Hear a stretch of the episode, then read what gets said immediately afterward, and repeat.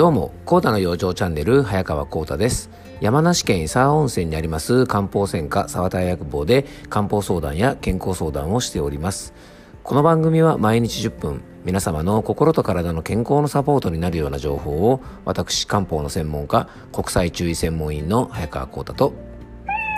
はい、アシスタントの猫林さんとでお届けしていきたいと思います。猫林さん、今日もよろしくお願いします。はい、よろしくお願いいたします。えー、っとですね、先日ですね、うんと、まあ、お酒を飲みながらですね、ちょっと自宅で少しお酒飲んでる時に、あの、アマゾンでですね、ちょっとこういろいろ商品見てたんですね。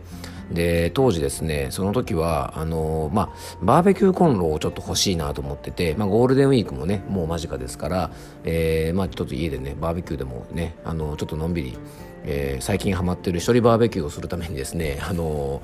ちょっとバーベキューコンロでも買おうかななんて思ってですね見てたんですねで次の日の朝ですね、えっと、そのアマゾンもう一回立ち上げて見てみたらですね、えっと、ショッピングカートの中にバーベキューコンロが4つも入ってたんですね でまああのー、ね本当ね、お酒飲みながら買い物するのって、まあ、本当に皆さん危険なんでね、あのー、ぜひ気をつけてください。僕の友達もですね、酔った勢いで、なんか変なもの買っちゃったなんていうね、あの友達も結構います。なんか、あの別に欲しくもなかったゲームを買っていたとかですね、結構そういう方いるんですね。で、お酒を飲んでるとですね、変な勢いでね、あの、つい買ってしまったりとか、買おうかどうしようかなとか悩んでたものとかを一気に買ってしまうことってあるんですね。僕もね、えっと、あの、漫画のキングダムをですね、えっと、まあ、前巻持ってるんですけどもちょうどね読もうかなどうしようかなとかねあの読んでみたいなけどなんか全巻買うと邪魔かなとかですねいろいろ思ってたんですよね。Kindle で買おうかなとか迷ってたんですけどもなんか酔った勢いであのなんかキングダム全巻買ってましてね。あの最後はねあの自宅で飲んでる時に勢いで買っちゃった気がするんですよね。うんで笑い事で済むようなねあのものだったらいいんですけども、まあ、購入してしまってね笑えないようなものもあると思うんですね。まああのね、よく、まあ、飲酒運転撲滅運動じゃないですが、まあ、飲んだら乗るな、まあ、これは当たり前ですよね逆にねあの飲んだら買うなっていうのもねあのちょっと守っていった方がいいのかなと思います。で僕は最近ねあのお酒を飲む飲まないに限らずですね、まあ、夜、まあね、あまり買い物しないようにしてます。のでさっきのね、えっと、バーベキューコンロも本当に4つも家にね来たらですね、まあ、大変なことになってしまうので、えーねあの大丈夫だったんですけど、まあ、カートに入れた時点で止めてたんでね 大丈夫だったんですけどもあの僕もね夜買い物する時は結構判断力が変な時もあるので、えー、カートに入れるまでにしてですねちょっと最後の決断は翌日するようにですねちょっと気をつけてます、うん、でもねなんか自宅にバーベキューコンロが4つ来る絵って結構ねすごいですよね、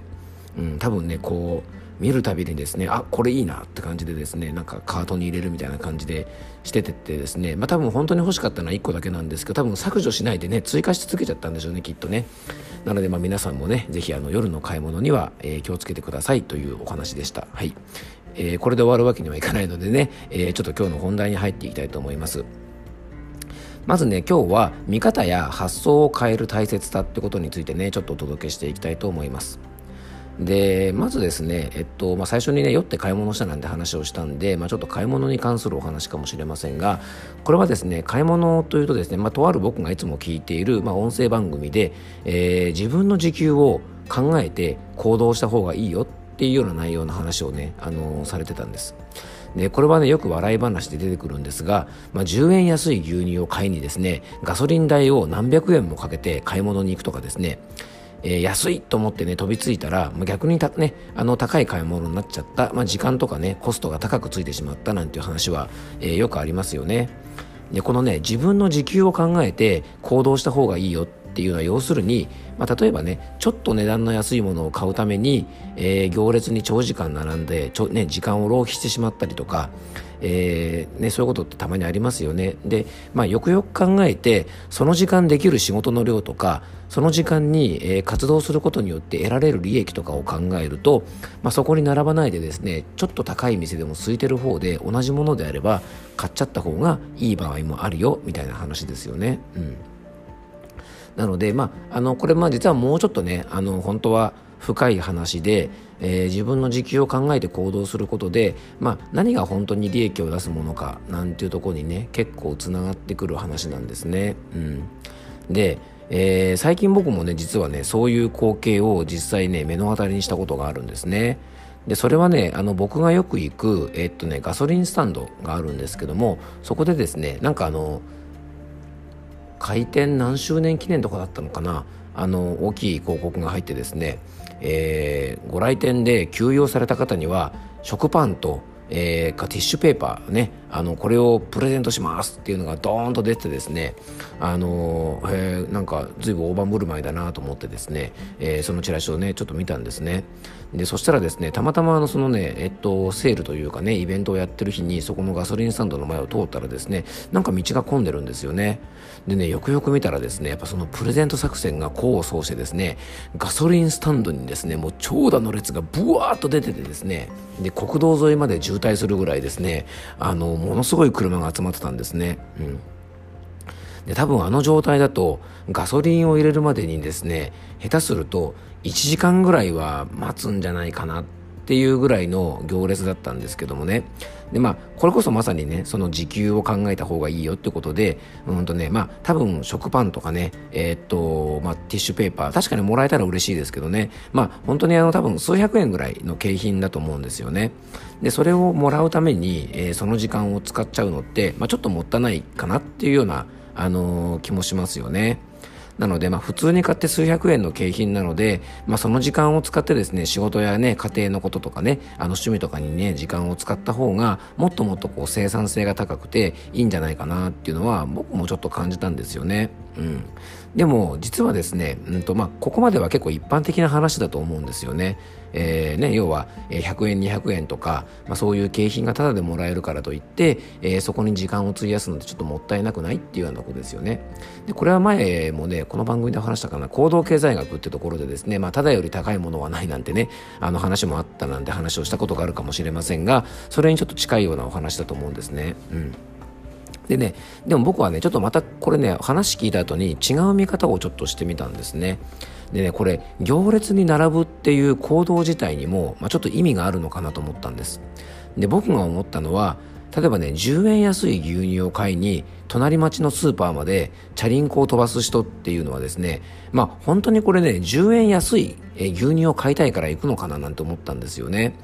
で本当の目的ってなんか別なのかななんていうふうに感じたんです。まあ確かにね本当にまあ10円でも安いものが欲しいと思ってねあの真剣に時間と体力を使って隣町まで牛乳買いに行く人がいるかもしれませんがでもねなんかこういうところへねこうわっと行く人たちの本当の理由ってちょっと違うんじゃないかなと思ったんですね。要は10円とかねちょっと安いだけで安いだけのものを欲しがるっていうねまあいわゆるこうなんていうかなまあせこい人とかねそういうわけじゃなくてねなんかちょっと違うんじゃないかなと思ったんです。